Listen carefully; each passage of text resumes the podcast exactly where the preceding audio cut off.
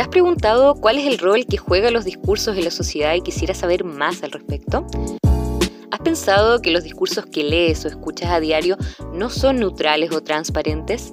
¿Te gustaría conocer a otras personas con las mismas dudas o inquietudes que tú? Entonces, el podcast Discursos Sacan Discursos es para ti.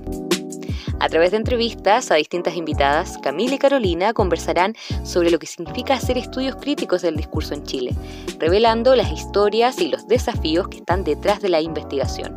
Sintoniza con ellas y disfruta del capítulo que tienen preparado.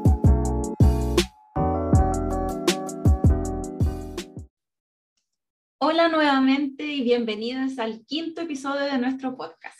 Ojalá hayan tenido un buen descanso durante estas mini vacaciones que tuvimos por fiestas patrias y hayan recargado energías para los últimos tres meses que nos están quedando del 2021.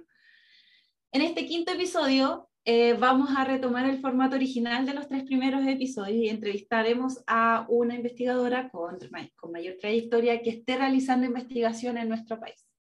Así que para eso dejo los honores a mi querida Camila para que nos cuente un poquito más sobre nuestra invitada. Amiga, ¿cómo estás? Hola amiga, ¿cómo estás tú? Yo estoy muy contenta en esta ocasión eh, por la invitada que nos acompaña. Eh, está con nosotras Liliana Vázquez, ella es doctora en lingüística y periodista de la Pontificia Universidad Católica de Valparaíso eh, y también profesora actualmente de la Universidad Andrés Bello. Después de trabajar como periodista en medios locales, como por ejemplo en la Radio Portales de Valparaíso, Liliana transita hacia el mundo académico, centrándose en tres áreas de investigación, el análisis multimodal, la enseñanza de la escritura académica en la universidad y los discursos que circulan en plataformas digitales. Liliana también forma parte de la Red Latinoamericana de Estudios sobre Multimodalidad y, por supuesto, también es parte de ALED Chile. Muchas gracias Lili por aceptar nuestra invitación. ¿Cómo estás? Hola Carolina, hola Camila, estoy bien y muy feliz de estar con ustedes hoy en este podcast del cual soy seguidora y, bueno, es extraño ponerse del otro lado, así que espero eh, poder disfrutar este espacio sobre todo y bueno, que nos escuchan también lo, puedan eh, disfrutar. Así que gracias nuevamente por la invitación. Gracias a ti, Liliana. Gracias a ti.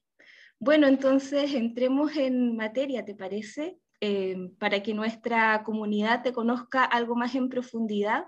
Lo primero que quisiéramos preguntarte es, ¿qué te dedicas a investigar y cómo surgen estas preocupaciones en tu trayectoria académica? Sí, mira, es una pregunta eh, que a uno le hace reflexionar bastante sobre las rutas que ha seguido y la forma en que ha llegado al camino actual. Y en ese sentido, yo visualizo retrospectivamente como tres áreas eh, a las que me he dedicado a investigar. Primero, todo lo que es el, em, el análisis multimodal, descriptivo en principio, ¿no? con mi tesis doctoral, y luego transitando hacia una perspectiva más social y más crítica, que, que es donde hoy día estoy eh, más asentada en la investigación en análisis multimodal crítico, sobre todo en lo que tiene que ver con eh, la ampliación del sistema de la valoración, que es un, área que me interesa mucho en medios. Y eh, una segunda área importante también desde mi práctica docente tiene que ver con la enseñanza de la escritura académica también, que uno va haciendo distintas investigaciones eh, y es algo que me preocupa cada, cada, vez que empieza un semestre, me surgen nuevas preguntas en los cursos de pregrado y de posgrado en que participo Así es que siempre es interesante estar investigando a la luz de la experiencia docente, que, esa relación es muy enriquecedora como investigadora, creo yo. Y una tercera línea, quizás que hoy día estoy tratando de iniciar y de, digamos, em, estoy eh, con un proyecto interno de mi universidad, la universidad en la que trabajo, la Universidad Andrés Bello, eh, que tiene que ver con la producción científica de mujeres lingüistas. Y ahí quiero también desde una perspectiva, y me he planteado más ahí ir de lleno a una perspectiva más de análisis crítico, desde los estudios críticos del discurso, y es algo que también que me ha tocado conversar algo con Carolina, y también aprovechar agradecerle en este podcast su apoyo y su orientación en estas materias. Eso serían como las líneas en las que estoy investigando actualmente. Vale, y respecto de tu, de tu historia personal o de tu contexto más inmediato, ¿qué elementos han influenciado em, tu formación para llegar a, adoptar esta perspectiva crítica? Sí, em, mira, haciendo un análisis de, mi historia como académica y personal también, porque yo creo que uno va eh, volviéndose quizás em, desde un punto más laboral hacia un lado más personal, integrando ambas miradas, me ha pasado que eh, pienso cuando yo entré a pregrado de periodismo en la Universidad Católica, eh, y que era lo, cuando terminé ahí, mis preocupaciones estaban centradas, eh, al menos incipientemente, ahí uno buscando un poco el futuro laboral, un poco temerosa de qué iba a ocurrir luego de que sales de la universidad, que, que le debe pasar a muchas personas. E hice mi tesis em, un poco en el ámbito de la comunicación e identidad, sin, sin, pensarlo mucho, en ese minuto estaba ya preocupada, o me interesaba, en realidad más que preocupada, me interesaba saber temas relacionados con jóvenes. De hecho, mi tesis de pregrado, eh, hoy día que lo miro, es sobre jóvenes e identidad eh, chilena, en sitios web de Internet. Yo, estoy, yo egresé más o menos el 2000, entonces estamos pensando que Internet era bastante incipiente en Chile. Se estaba hablando de lo que era lo local y lo global, cómo era esa interacción y esas influencias en las identidades más nacionales, locales. Eh, entonces estaba toda esta idea de, la globalidad, de, lo local, eh, y desde ahí eran mis preocupaciones en torno a cómo los jóvenes, estudiantes, me acuerdo de haber ido a varios colegios, a, preguntar quiénes tenían sitios web eh, de, su autoría. Y recogimos ahí unos 20 sitios y empezamos a mirarlo, qué elementos de su identidad chilena en términos multimodales, hoy día lo miro así, pero por ejemplo el uso de la bandera chilena o otras, los colores, había muchos elementos que referían a lo em, que culturalmente se entiende como la concepción de Chile. Así es que yo creo que ese es un primer elemento quizás que aporta mi trayectoria y mi preocupación por el tema multimodal, el tema de los jóvenes, el tema de los medios, obviamente, por haber estudiado periodismo. Después tengo un, segundo momento que yo diría que marca harto mi preocupación, que tiene que ver con toda la práctica docente. Ya, como tú decías, yo partí como mi carrera profesional de pregrado en algunos medios locales, la Radio Postal, que es muy conocida en, la quinta región al menos, eh, y que de hecho, de hecho era súper divertido, porque cuando yo era chica, yo, mis papás escuchaban la Radio Postal. Entonces, cuando entré allá a hacer la práctica y después estuve trabajando un tiempo, era muy enriquecedor también la perspectiva del medio. Y también aprovecho a contar un dato que hoy, por ejemplo, eh, miro la, la, función de los medios y recuerdo esa experiencia de, de cuán, cuánta influencia puede tener un periodista en la posición del medio, ¿no? cuando escribe un discurso.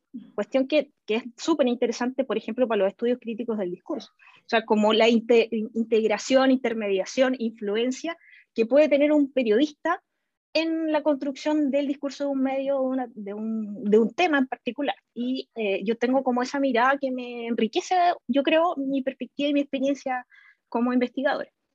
Entonces, lo que decía es que un segundo minuto pasa por esta transición que decían ustedes en la presentación al ámbito académico. Empecé como ayudante, obviamente, como todos probablemente, haciendo clases de habilidades comunicativas, eh, luego me fui interesando por la academia, me sentí muy agradada y cómoda haciendo clases, entonces fui haciendo mi trayectoria en ese ámbito, eh, tomando obviamente un magíster en filosofía, luego el doctorado en lingüística, para fortalecer mi formación en esa área.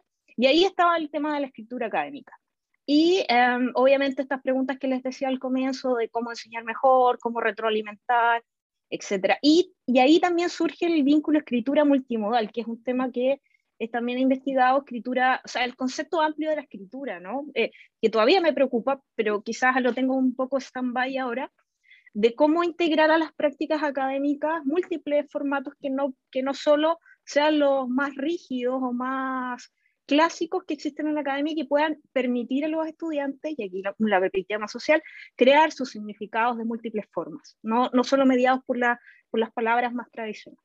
Y un tercer momento, para terminar la respuesta, que, va a salir un poquito más larga, eh, yo creo que obviamente, eh, y ya vinculado con los estudios críticos, es mi inclusión en, la, en el Fondesit de um, regular que compartí y que me invitó, obviamente, mi querida Dominic Mangi, eh, a cual aprovecho de agradecer haberla conocido, haber compartido con ella y que me haya hecho esta invitación a participar en este Fondesit que tenía que ver con el estudio de la educación inclusiva en Chile.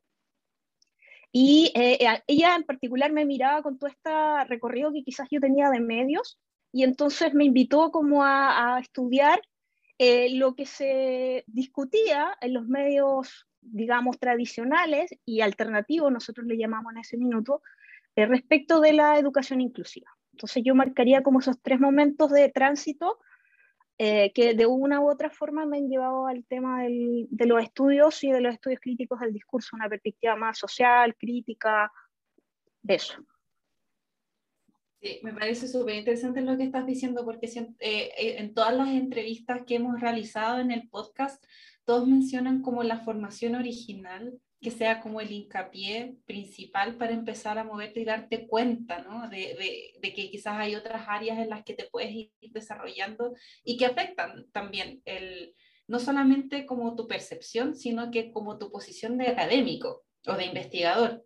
Investigadora, o sea, por ejemplo, el mismo rol del periodista, o sea, uno cuando hace análisis de discurso crítico de los medios, por ejemplo, uno habla como el medio, como si fuese una entidad como homogénea, pero en realidad hay tantas personas involucradas en ese proceso, desde el que reportea, desde la, la primera edición, después de la tabla edición, después de qué parte del, del periódico, de, de, la franja va, que, y todo eso va afectando y va construyendo esos significados y tenemos un resultado que pareciera que es como esta, esta cara más corporativa, pero también hay quizás pequeñas, las mismas prácticas, ¿no?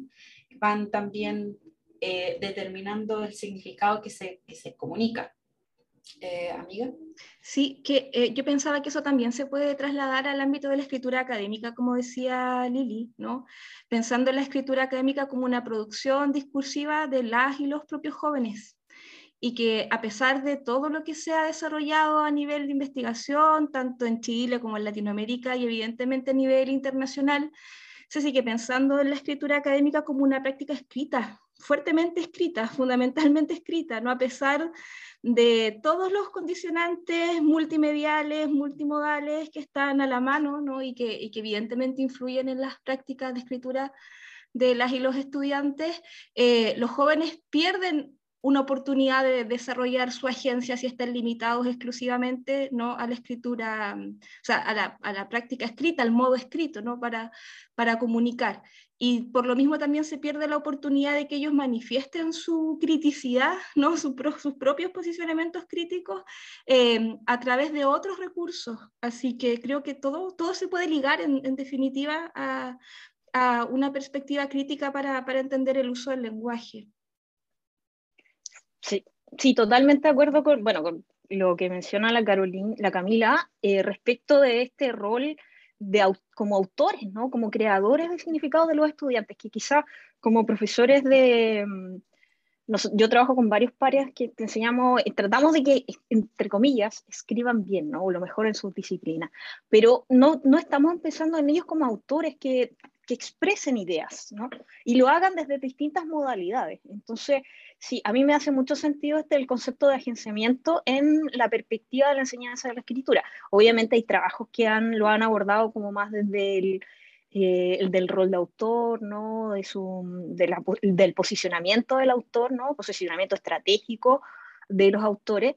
Eh, pero cuesta desligarlo un poco de la escritura más, de los formatos tradicionales, ¿no? El ensayo, los informes, hacia otros proyectos que, sean, que permitan ellos explorar eh, formas de crear significado que sean más propias de su época, quizás.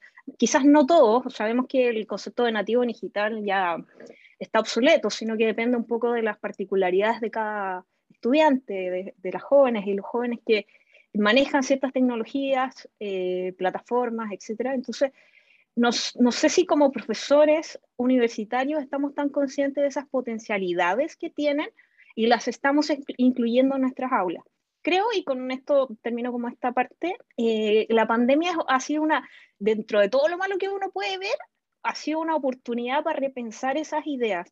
Y, por ejemplo, en términos de escritura, ha surgido harto la problemática del trabajo colaborativo, porque es difícil eh, evaluar individualmente eh, si uno no está tan, está como presencial con el estudiante, que puede indicarle qué parte, no da el tiempo tampoco, Entonces, el trabajo colaborativo en que también los estudiantes tienen que tener eh, una negociación con otros, que no es el profesor, es un tema que tiene que ver con este agenciamiento que tú también decías, Camila.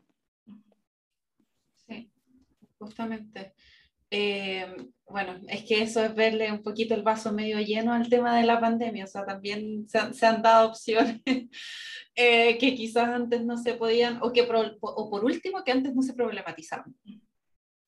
Sí, yo creo que también es eso como lo principal. De repente como que las cosas se dan por hecho, lo mismo que tú decías de enseñarles a escribir bien, entre comillas, que es escribir bien, mm. perdiendo o dejando de lado estas potencialidades que, que hablaban, bueno, tú y Camila. Yo te quería preguntar como bien cortito entonces, porque tú estás mencionando como, como estos tres hitos en tu carrera y desarrollo académico. Entonces, ¿cómo empieza a surgir ahí? Lo crítico, ¿no? Como cómo te empiezas a aproximar a eso, cómo te, cómo te das cuenta que necesitas ese componente crítico en tu investigación. Sí, yo creo que el espacio donde pude empezar a mirar más estos temas es en el fondo irregular, con, de prácticas de resemiotización que teníamos con Dominic eh, sobre educación inclusiva, y que me, la, en esa oportunidad me tocó discutir harto sobre el rol de los medios y cómo construían eh, las digamos, su discurso en torno a la educación inclusiva. Y, mm, y específicamente, eh, después con el de distintas discusiones, me focalicé más a partir de las discusiones, por ejemplo, con Annalise Aldana, que es periodista también de la Católica, una estudiante que trabajó en el proyecto con nosotros y que también tenía preocupaciones eh, marcadas por lo feminista, ¿no? por el rol de la mujer en la sociedad y de las estudiantes, comenzamos a mirar qué estaban diciendo los medios de las estudiantes liceana, porque por ejemplo, eh, yo, ustedes, que son un referente para nuestro equipo y para mí en particular, ustedes, Camila y Carolina, con todo su trabajo de los estudiantes, de las representaciones mediáticas que han tenido, eh, creo que se, hasta ahora eh, se han enfocado más en lo universitario. Quizás nuestro aporte era un poco mirar hacia, hacia la media, entre la educación media que se entiende en Chile. Y a través de esas preocupaciones empezamos a ver cómo por ejemplo, los medios ligaban a la estudiante más bien con perspectivas negativas, ¿no? Con la violencia, con la discriminación, con la protesta, y cada vez que se hablaba de la estudiante liceana, estaba asociada a ese tipo de eventos. Y bueno, sí lo pudimos investigar dentro del proyecto. Eh, y bueno, y eso y todas las discusiones que uno tiene con el equipo de investigación, eh, la riqueza que puede tener esto de conversar con otros de la academia respecto de las preocupaciones que uno va surgiendo, eh, yo creo que marca un primer hito. El segundo hito dentro de este mismo proyecto Fondes es la discusión con el tema multimodal. Y todo el origen ¿no? del, del ámbito multimodal implica eh, la perspectiva sociosemiótica ¿no? o semiótica social. y eso implica no solo mirar los recursos en, el contexto lingüístico, sino que también en su contexto social y cultural. Entonces eso se enmarca o se vincula estrechamente con eh, el preocuparse del posicionamiento de distintos actores sociales, que también es propio del eh, análisis crítico del discurso desde, desde mi perspectiva. Entonces yo creo que principalmente el espacio que tuve de discusión en el Fondesit hace que surjan esas preocupaciones y que me llevan, hoy día estoy trabajando en eh, estudiar eh, la producción científica de las mujeres lingüistas y también mirando no solo, bueno, el tema que tiene que ver con el posicionamiento, pero también cómo ha sido la formación y el desarrollo de esas mujeres del ámbito de la lingüística en el contexto nacional, ¿no? Pasaron eh, la lingüística como que se desarrolla con más fuerza desde el año 70 en Chile, digamos con un poquito más de fuerza, y después estaba el año 80, el año 90, entonces pasaron por épocas difíciles, en que el, digamos, la, la, política del momento, ¿no? lo que estaba ocurriendo sin duda marca la formación de estas mujeres. Entonces, en eso estoy y creo que eso es incluso un poquito más, un, paso más allá en mi inicio en los estudios críticos del discurso.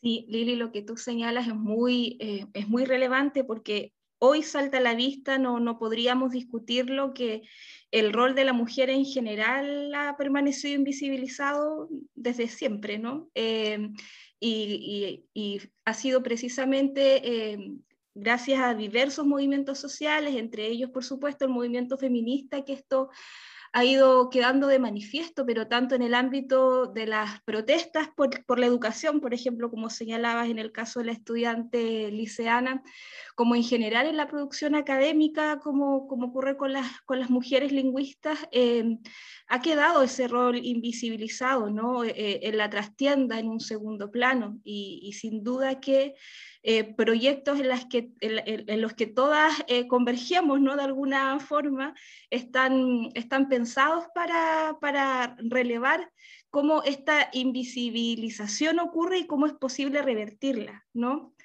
Em, para seguir avanzando con la entrevista, la, siguiente pregunta que queríamos hacerte tiene que ver con cuáles han sido los referentes, si es que los has tenido, ¿no? ya sea nacionales o extranjeros, que han forjado la construcción de tu identidad o tu posicionamiento como, como analista crítica del discurso. Sí, eh, bueno, aquí uno, uno, tendría que tener eh, mucho tiempo para nombrar cada una de, lo, de, las influencias que he tenido, como, claro, eh, si nos centramos más en el análisis crítico del discurso, ahí se reduce un poco, pero Em, mm, traté de, mm, de, recoger algunas, algunas eh, personas que conocía, que me parece importante señalar, y otras que uno lee. Entonces hice como este ejercicio de poder mencionar algunas personas que quizá algunas no tienen que ver tanto con el análisis de estudios críticos, pero que sí han permitido que yo pueda llegar hasta ese momento de reflexionar y de poder cuestionarme eh, el análisis que hago en función del efecto en la sociedad.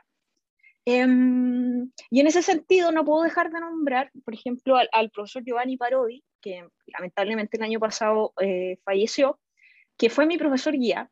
Y para mí fue un aprendizaje importante en términos de los inicios de la investigación y de las oportunidades que él me brindó de apoyo, de poder hacer mis primeras publicaciones, de poder hacer, participar en proyectos de discusión en el fondo yo, yo aprendí a discutir un poco esos grupos de investigación. Entonces, yo creo que ese es un elemento súper relevante cuando uno está formando su propia carrera o sus propias líneas de investigación. Entonces, no puedo dejar de mencionarlo como influencia, aunque no es propio del estudio crítico del discurso. De hecho, yo creo que está, está más alejado en esas líneas.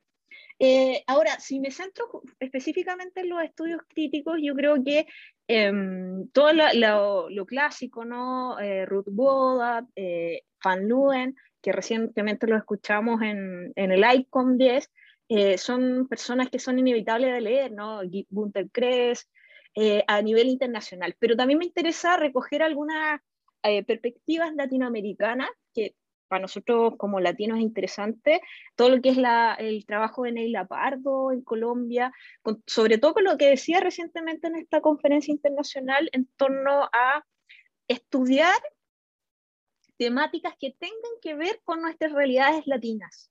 Yo creo que ese elemento a veces se nos pierde eh, de, de, la vista y perdemos un poco el sentido en ocasiones. Eh, lo, el trabajo de la Julia Suyo también en, en, Argentina con el análisis crítico multimodal, el trabajo de memorias que ella hace. Eh, en Chile, sin duda, Teresa Oteiza, Dominic Mangi, que aunque le cuesta reconocer que hace estudios críticos al discurso, yo creo que es bastante aporte en esa línea.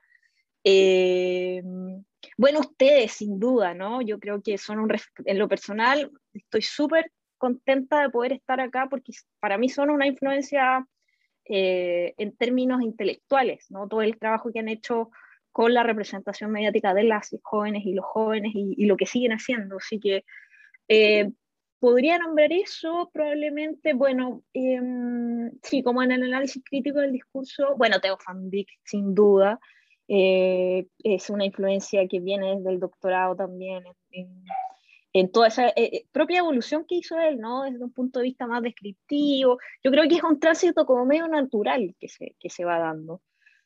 Eso les podría comentar como de, de, lo que me ha tocado experimentar en lecturas y en convivencia en congresos y en la vida.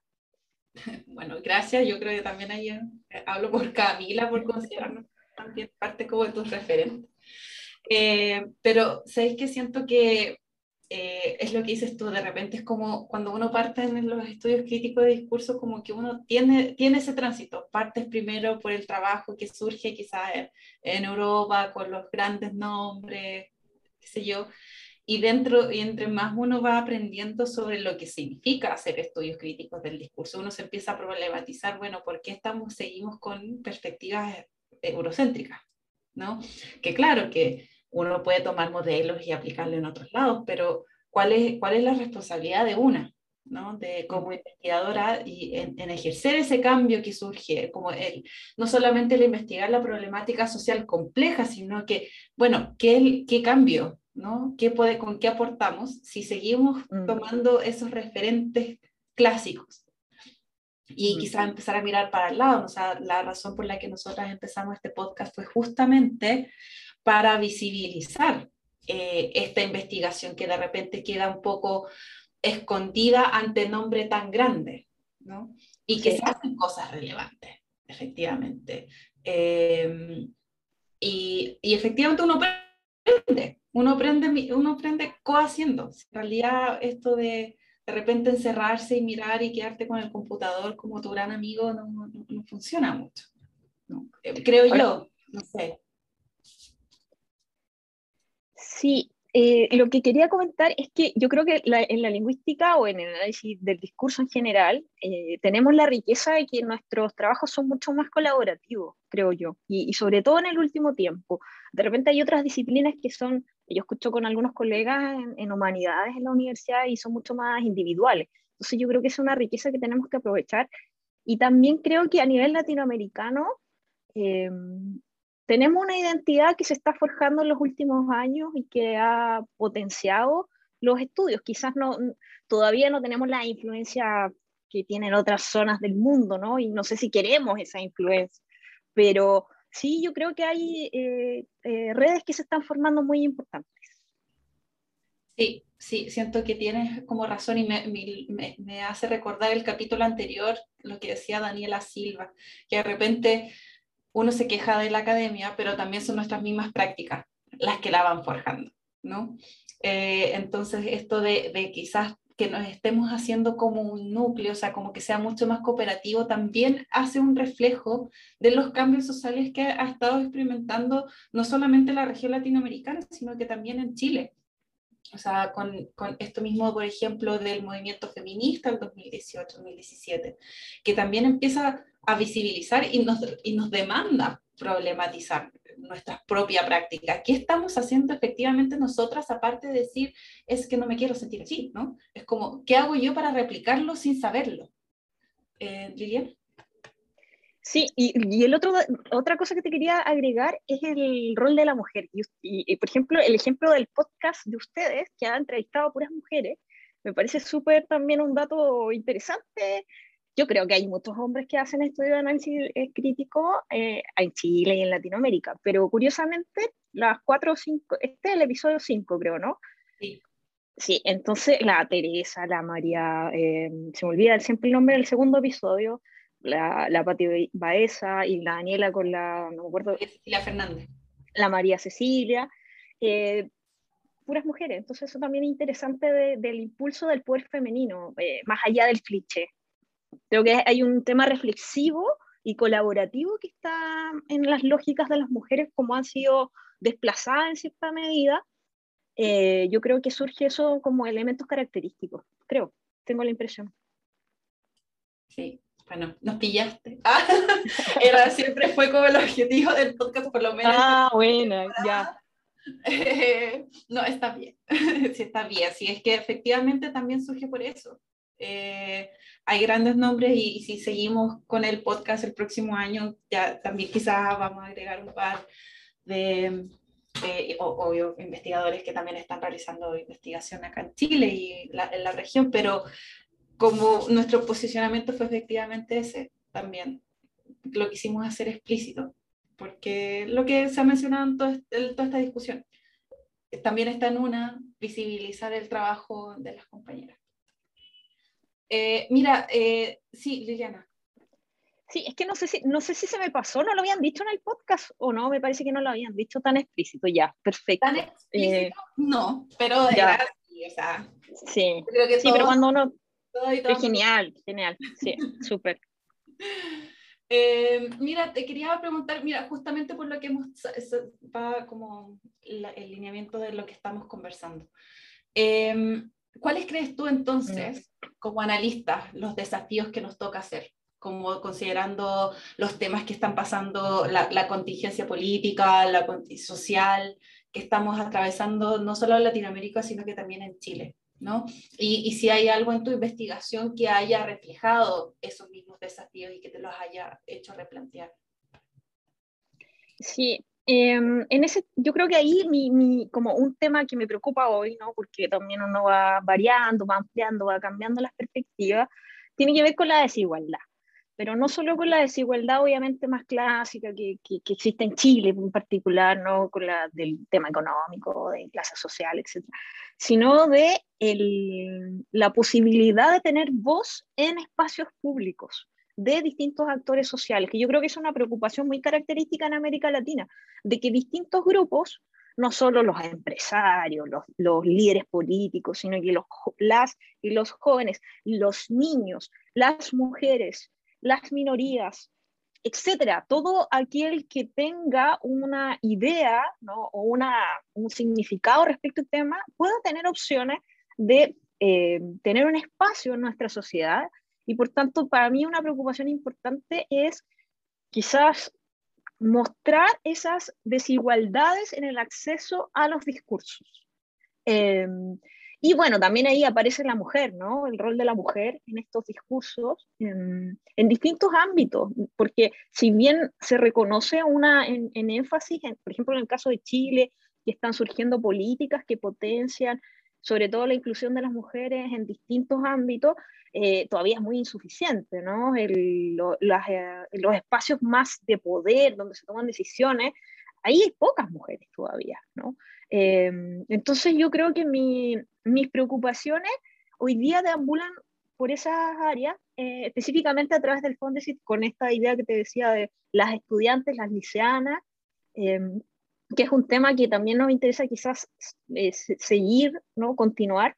Em, y el, a mí otra cosa que hoy día me está motivando mucho es el tema de las mujeres lingüistas. O sea, ustedes cuando deciden hacer este podcast con puras mujeres, que lo hemos develado ahora, eh, en el fondo se, la pregunta es que no, quizás no son tan, no están tan, no son tan conocidas o sus influencias no son tan quizá reconocidas en cierta medida. Yo también visualizo eso, o sea, cuando pienso en a quiénes cito, ¿no? A quiénes citan. ¿Qué porcentaje de hombres va, qué porcentaje de mujeres? Eh, y eso, claro, en el último tiempo, desde la década, por ejemplo, del, digamos, del 2000 quizás aparecen más referentes, pero antes del 2000 no había mujeres estudiando áreas de la lingüística.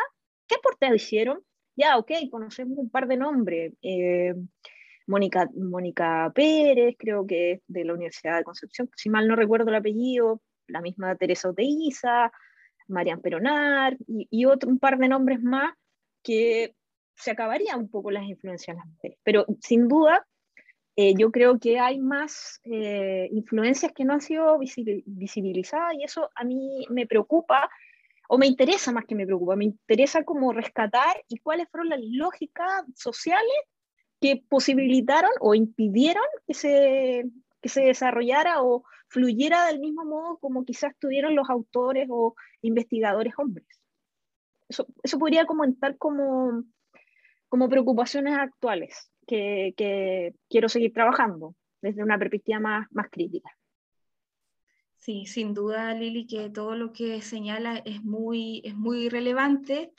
Y yo además quiero agregar, como salimos eh, pilladas con Carola, que evidentemente nosotras tomamos la decisión política de al menos esta primera temporada, no sé si vendrán más, espero que sí, pero esta primera temporada del podcast eh, estuviese enfocado en em, destacar el trabajo de, mujeres que están haciendo estudios críticos del discurso en el país y que evidentemente también tienen sus influencias en, la región, en Latinoamérica, eh, por lo mismo, ¿no? Porque eh, es curioso cómo eh, nosotras podemos testificar, nosotras tres aquí en este momento y también con compañeras a quienes entrevistamos en episodios pasados que hemos generado redes de colaboración eh, trabajando, ¿no? quizás no codo a codo en todos los proyectos en los que estamos involucradas, pero sí eh, de, alguna de alguna forma de otra hemos generado redes que dan cuenta de la sororidad que hace falta en la academia, ¿no? Y de impulsar el trabajo de todas nosotras, independiente del estadio, del punto eh, de la carrera académica en el cual nos encontremos, que eso también es muy eh, mm. necesario em, em, señalarlo, porque así como lo vimos con las compañeras que entrevistamos en el episodio pasado, que están recién o en el camino del doctorado, haciendo el doctorado, recién terminando sus doctorados, también necesitan abrirse paso. Y si nosotros no somos nosotras, no quienes las visibilizamos, eh, nadie lo va a hacer por, por ellas, ¿no? Em, bueno, continuando con temas de actualidad y de contingencia, eh, otra pregunta que quisiéramos plantearte es si a propósito de lo que ha ocurrido ¿no? últimamente en el país a nivel social, político, etcétera, ¿Has escuchado o has leído algún discurso que en tu opinión merezca ser analizado críticamente? ¿Cuál y por qué? Sí, esta es una pregunta como más mediática del, del podcast, que, me, que era muy la controversia. No, pero es súper interesante porque uno, eh, claro, yo creo que nos pasa como interesada en los discursos que uno le pone mucha atención a, a distintos ámbitos, ¿no? En el ámbito personal, en el ámbito mediático, cuando está trabajando, a lo que dicen otros, ¿no? Pero hacerse esta pregunta más reflexiva, em, pensaba en estos últimos días en el tema del Tedeo. A mí me, me, hace mucho, me preocupa harto el tema del discurso religioso. De hecho, con mi colega Magali Vara estuvimos en algún tiempo atrás estudiando como algunos elementos del discurso religioso y me parece que es interesante desde el punto de vista crítico eh, poner énfasis en lo que dicen estos discursos, tanto el, católico como el evangélico que se dio en los últimos días, eh, y la posición que quieren transmitir, sobre todo en transformaciones sociales, ¿no? como el matrimonio igualitario, como el aborto. Y mm, yo creo que sería interesante, por ejemplo, poner en evidencia que eh, ellos quieren influir ideológicamente, pero quizás, y aquí obviamente ya es una opinión, pero que esto es, para eso es el análisis, para ver si es que efectivamente ocurre o no, eh, que tratan de imponer su, su, visión a todos. Y eso me parece súper em, difícil, complejo, porque tienen todo este aparato mediático que, que, que, que tiene la televisión ¿no? y la influencia, que si bien ha perdido fuerza, en términos eh, de, la, de los grupos más jóvenes, ¿no? Porque ya no ven televisión, básicamente, ¿no? O incluso creo que la generación de nosotras ve menos televisión abierta, estoy hablando. Pero sí hay un grupo importante que, que todavía sigue.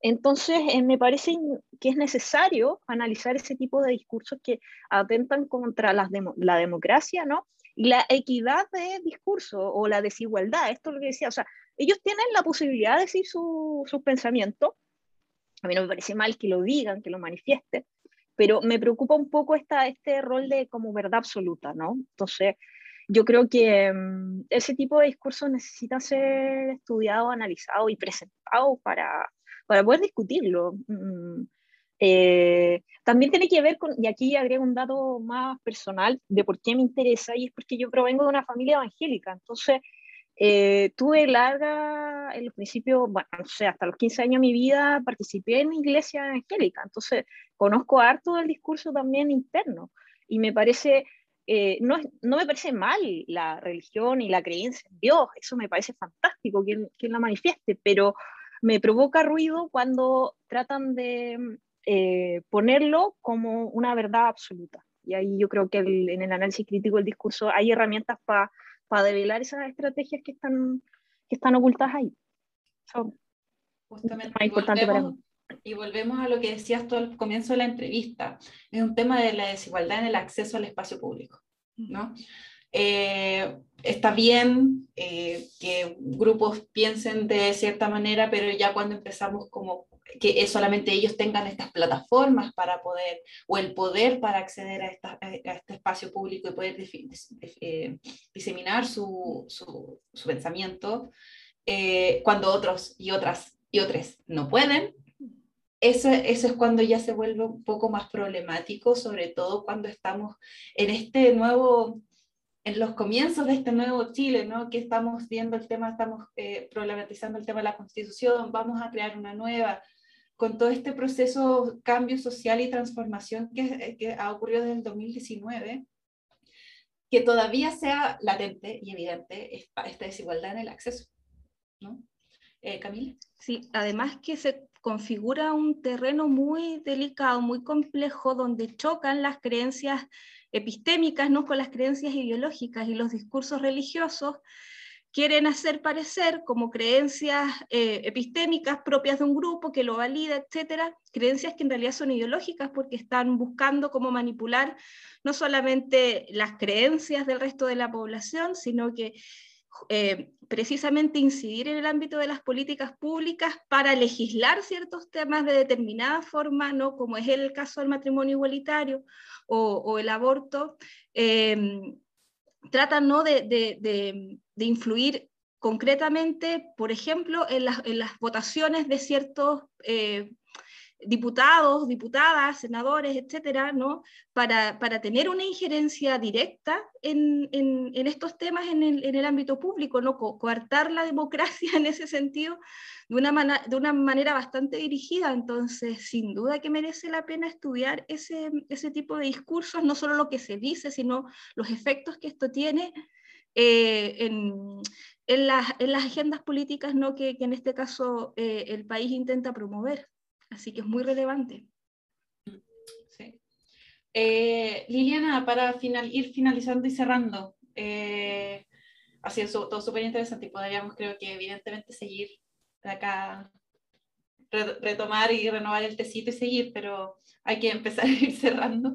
Eh, te quería preguntar, eh, también basado en tu experiencia y en toda tu, como tu trayectoria, ¿cuál sería el mensaje ¿no? que tú quisieras darle a estudiantes o colegas eh, o personas que estén interesadas ¿no? en el análisis y discurso que se estén iniciando ¿no? en, en, en, esta, en esta área? Sí, yo creo que es súper interesante también escuchar a, a, como las experiencias de quien ya han avanzado un poquito, ¿no? Y, y, yo le he puesto harta atención a los podcasts en esta parte, como para recoger qué cosas uno podría aplicar a su propia práctica investigativa. Um, entonces pensaba que una cosa muy interesante que, que, creo que lo han dicho otras personas es buscar temáticas que a uno le hagan sentido. O sea, Obviamente, al principio quizás uno investiga algunas áreas porque le cuesta encontrar como su nicho, ¿no? Esta idea del espacio, de, de lo nuevo, de lo distinto. Ya, está bien, es, eh, la ciencia requiere avanzar, ¿no? Y ver, no, pero también eso tiene que ir en línea con, la, con los intereses personales, con las problemáticas individuales y sociales que tiene. Entonces yo recomendaría ir explorando a los que están ingresando a la academia, a la investigación, a los que están haciendo un doctorado, que vayan explorando distintos temas y vean cuáles les hacen más sentido para su, su, vida, ¿no? Que esto no sea el trabajo afuera, sino que sea parte de, la, de, de su rol social, de su función, eh, en, de su función en la vida que quieren. Yo creo que eso es re importante. Bueno, también el tema de la rigurosidad, de las lecturas, eso siempre yo creo que acompaña. Eh, y otra cosa que yo creo que destacaría es algo que dijo la Camila, que es apoyar a, la, a, las mujeres, bueno, a los pares en general, pero sobre todo a las mujeres porque eh, llevamos, estamos más atrás, ¿no? La historia no, nos ha perjudicado en cierta medida por los espacios que tenemos, entonces yo creo que hay que apoyarnos entre nosotras eh, porque tenemos muchas cosas interesantes que decir además, pues, así que esas serían como mi, mis recomendaciones si se pudiera llamar así. Perfecto, muchas gracias Lili. Ya como ha dicho Carola, podríamos continuar esta conversación, que ha sido muy, muy interesante y enriquecedora, pero en honor al tiempo eh, vamos a dejarlo hasta aquí. Eh, queremos darte nuevamente las gracias, decirte que ha sido un placer eh, tenerte con nosotras y, y, nada, bueno, gracias por tomarte el tiempo para, para compartir tu historia, parte de tu historia, de tus intereses con, con nosotras. Y además quisiera aprovechar de dejarles invitadas para nuestro próximo episodio, ¿no?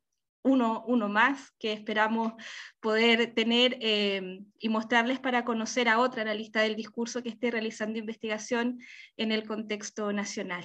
Así que muchas gracias Lili nuevamente, un gran abrazo para ti y nada, seguiremos en contacto como siempre.